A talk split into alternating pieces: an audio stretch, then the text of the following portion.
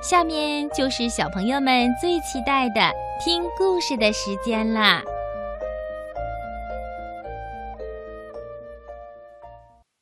好听的故事听不够，好听的故事听不完。小喇叭最会讲故事，动听的故事堆成山。小喇叭好听的不得了。爸爸熊故事时间。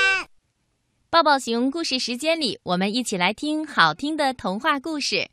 今晚呢，正晶姐姐先给小朋友们讲谭旭东老师为小朋友们写的科普故事《一条蚯蚓和一粒黄豆》。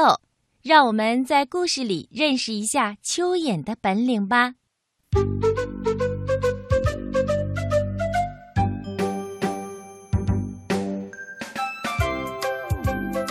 春天来了。小女孩在自己家的院子里种了三颗黄豆。她想看看夏天的时候黄豆会长成什么样子，结出什么样的豆角来。于是啊，小女孩用小铲子认真地刨松了泥土，然后把黄豆一粒一粒地埋在土里。他每天都要来院子里看看，给黄豆浇点水，或者拔拔周围的杂草。可黄豆还没冒出芽来，就下了一场大雨。等小女孩从学校里回来，发现院子里埋黄豆的地方已经积满了水。她想：“哎呀！”黄豆肯定会被水泡死的。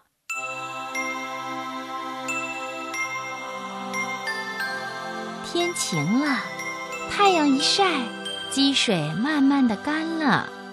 小女孩发现种下黄豆的地方已经被水冲成了一条小沟。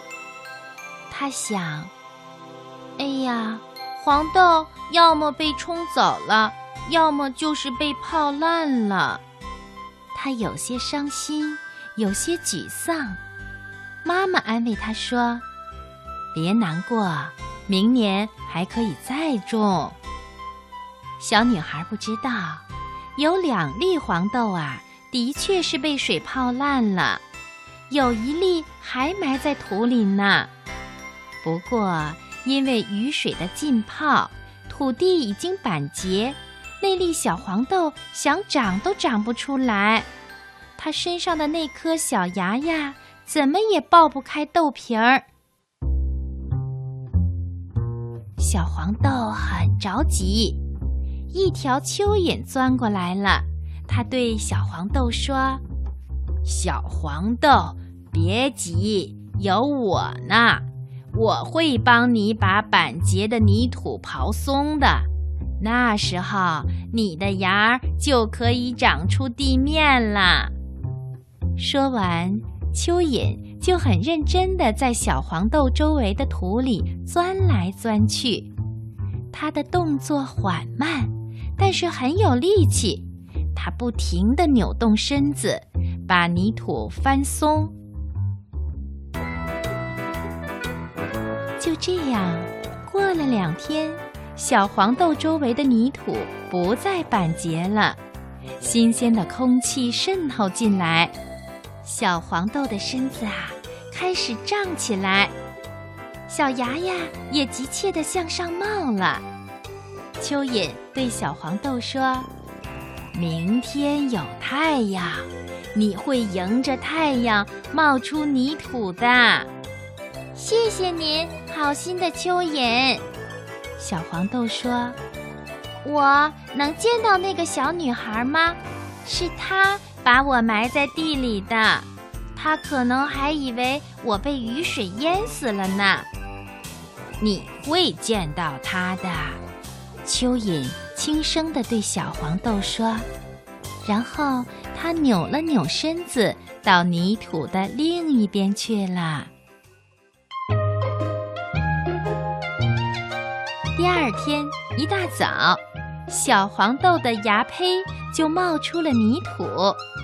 正好小女孩来院子里玩，她看到泥土里冒出了一颗绿芽，妈妈，妈妈！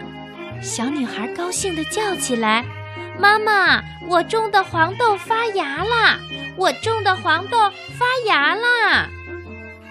妈妈听到小女孩的叫声，从屋子里出来，他看到了黄豆芽，说：“嗯，没错，这就是黄豆芽。”以后的日子里，小女孩精心地照看着黄豆芽。渐渐的，黄豆芽变成了黄豆苗。当炎热的夏天快要结束的时候，结满了壮实的豆荚。初秋的时候，小女孩收获了满满一碗黄豆呢。小女孩不知道，是一条蚯蚓帮助了小黄豆。但小黄豆知道，在它的根下有一条蚯蚓，经常不辞辛苦地为它松土，让它的根能够呼吸新鲜的空气，吸收更多的养料。小黄豆真的非常感谢小蚯蚓。